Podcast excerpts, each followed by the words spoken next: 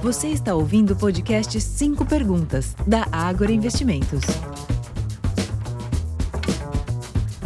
Olá, sejam muito bem-vindos a mais um podcast da Ágora e esse daqui é o nosso 5 Perguntas, onde trazemos um especialista de investimentos para tirar as suas dúvidas sobre o mundo de investimentos. Nosso objetivo hoje é falar sobre CRI, os certificados recebíveis imobiliários. E para isso, eu estou com a Simone, especialista de investimentos aqui da Ágora. Tudo bem, Simone? Olá, Fernando, tudo bem? Obrigada pelo convite e olá, ouvintes. Então, Simone, vamos direto ao assunto. O que é um CRI? Obrigada, Fernando. Vamos lá. Os CRIs, que são certificados de recebíveis imobiliários, são títulos de renda fixa de crédito privado é, as empresas usam os CRIs né, para captar recursos com o objetivo de financiar projetos do setor imobiliário. Em termos práticos, então, os CRIs eles são emissões de dívidas dessas empresas. O investidor ele compra parte dessa dívida ao adquirir o CRI, emprestando seu dinheiro para essa empresa, né, para essa companhia, e como compensação, ele vai receber o dinheiro dele de volta com juros e correção ali dentro de um prazo de vencimento que ele escolhe ao fazer a contratação do CRI. Como que esses CRIs são originados? Né? Os CRIs, eles nascem ali, eles são emissões oriundas de securitização de recebíveis da empresa devedora. Então, a empresa, ela transforma esses recebíveis futuros ali que ela tem a receber ao longo do tempo em papéis, né, em títulos que são esses CRIs, que podem ser comprados por investidores no mercado. Muito obrigado, Simone. Simone, você comentou que é um produto de securitização. Então eu imagino que ele seja emitido por uma securitizadora. E aí vai a minha pergunta: o que é essa securitizadora? Boa pergunta, Fernanda. É uma dúvida de muito investidor. Então, sim, né, quem emite o CRI são as securitizadoras aí que existem no mercado.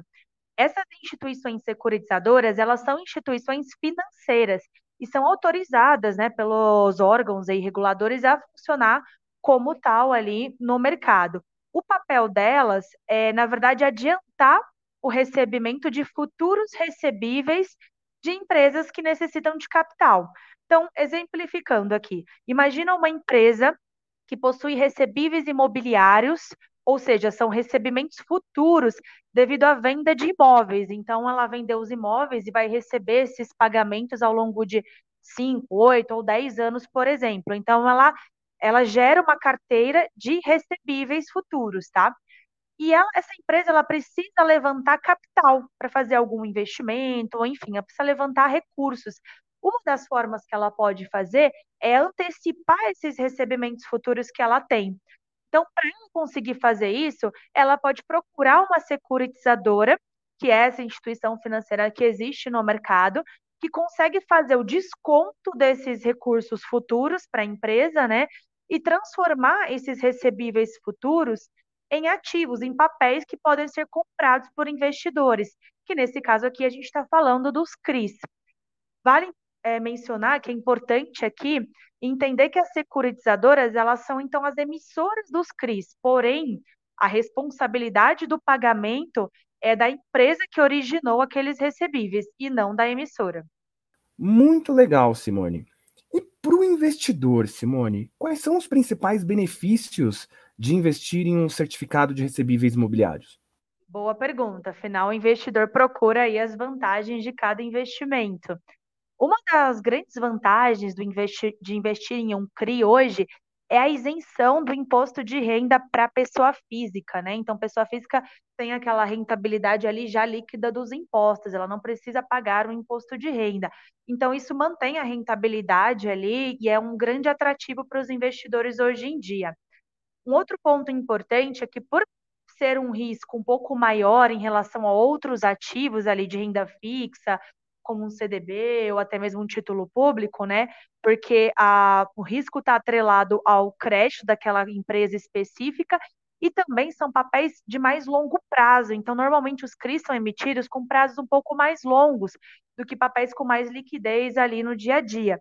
Então, a, devido a ter esse risco maior, as taxas, né, os retornos acabam sendo mais vantajosos também, quando eu comparo com os outros títulos ali, outros ativos de renda fixa que existem no mercado. Então, além da isenção do imposto e ter uma taxa atrativa em relação aos outros ativos, um ponto que eu também gosto de mencionar nos CRIs é que as emissões elas podem pagar um fluxo de juros ao longo do tempo. Pode ser semestral, pode ser mensal ou até mesmo anual. Mas o importante é que o investidor ele não precisa ficar esperando o vencimento ali que normalmente é muito longo para ter de volta os recursos que ele aplicou. Ele consegue ir tendo retornos ao longo do tempo ali sem esperar o vencimento do papel. Então eu destacaria essas três vantagens aqui para o investidor. Muito bem, Simone. E ao falar das vantagens, eu percebi que você mencionou alguns riscos relacionados a essas vantagens. É, quais são os principais riscos que o investidor precisa ficar atento ao investir em um CRI? Muito importante essa pergunta e o investidor deve sempre avaliar ali o seu perfil, né, o seu apetite ao tipo de risco que ele quer correr. Como eu comentei, as taxas são atrativas porque existem riscos mais atrelados, né, do que em relação a outros ativos. Então é importante que o investidor saiba ali o risco que ele está correndo. É, eu destacaria, assim como todos os papéis de renda fixa, né, a gente sempre traz à tona os três principais riscos ali do mercado. Não são os únicos, mas a gente fala muito do risco de crédito, que é a capacidade do emissor poder honrar com aquela dívida, né, ou seja, conseguir pagar né, o que ele emitiu ali. É, um outro risco é o risco de liquidez, que é a capacidade ou a facilidade do investidor conseguir resgatar aquele investimento antes do vencimento e o risco de mercado, que está atrelado às oscilações de preços no mercado, né? Então, é, esse tipo de investimento, como no caso o CRI, ele está suscetível à oferta e demanda. Então, todo dia tem gente querendo comprar ou vender. Então, devido a essa oferta e demanda, os preços oscilam diariamente. Isso impacta na carteira do investidor também de forma positiva ou negativa. Porém, eu queria dar um destaque maior, né, para o risco aqui que eu considero mais importante para o investidor quando ele vai adquirir um CRI, que é o risco de crédito. É muito importante o investidor ficar atento a qual que é a empresa responsável pelo pagamento desse CRI e se essa empresa tem boa capacidade ali para honrar com seus pagamentos, né? Em algumas emissões, é, existem até garantias reais ali envolvidas na, na emissão do CRI, que também melhora o risco de crédito da emissão. Porém, a maneira mais fácil do investidor conseguir avaliar o risco de um CRI é olhando o rating da emissão. As agências de risco, elas dão uma nota para essas emissões de CRI, baseado em quê? Baseado em informações financeiras ali da companhia a capacidade do pagamento, do fluxo de caixa dela ao longo do tempo para fazer o pagamento desse CRI. Então, quanto maior a nota dessa agência de risco, menor vai ser o meu risco de crédito naquele ativo.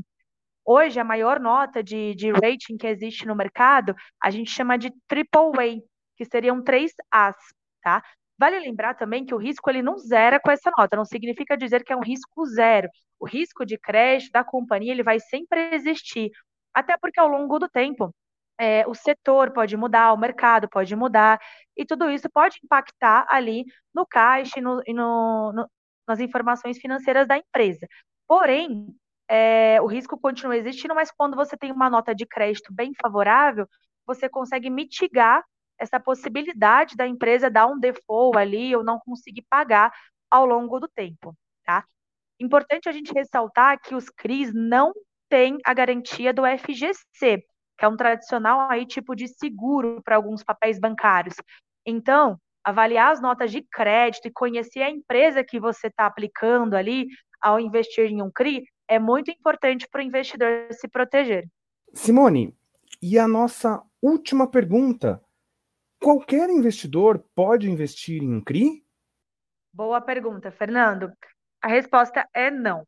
Não é qualquer investidor que consegue investir em qualquer tipo de CRI, tá? Essas ofertas de CRI, elas já possuem ali no momento da emissão dela no mercado, que está registrado em contrato, inclusive, o público-alvo que ela quer atingir.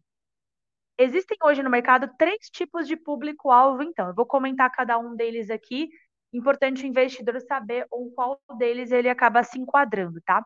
O primeiro grupo é o investidor profissional. Normalmente, esses investidores estão atrelados a instituições ou grandes investidores que possuem patrimônios acima de 10 milhões de reais investidos. O segundo grupo é o investidor qualificado. Esse investidor é aquele que tem mais de um milhão de reais somados em investimentos ali financeiros, né?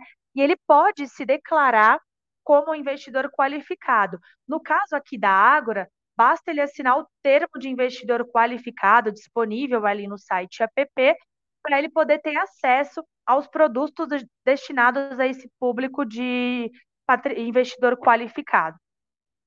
O terceiro e último grupo é o investidor geral. Esse não tem nenhum pré-requisito e pode ser destinado para qualquer tipo de investidor, independente do volume que ele tem hoje aplicado no mercado. Então, é preciso verificar o tipo de público que o investidor se enquadra e sempre manter o cadastro atualizado, né, para que ele não possa perder as oportunidades. Simone, muito obrigado pela sua participação aqui nos Cinco Perguntas. Quer deixar um recado final? Obrigada, Fernando, pelo convite.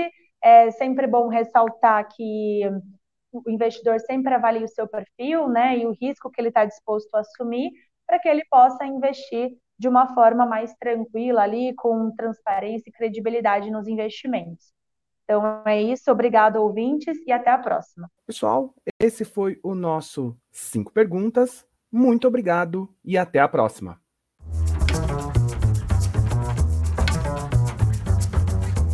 Podcast não representa promessa de compra e venda ou recomendação de qualquer ativo financeiro, sendo única e exclusiva responsabilidade do investidor a tomada de decisão. Consulte os riscos das operações e a compatibilidade com o seu perfil antes de investir. Rentabilidade passada não é garantia de rentabilidade futura.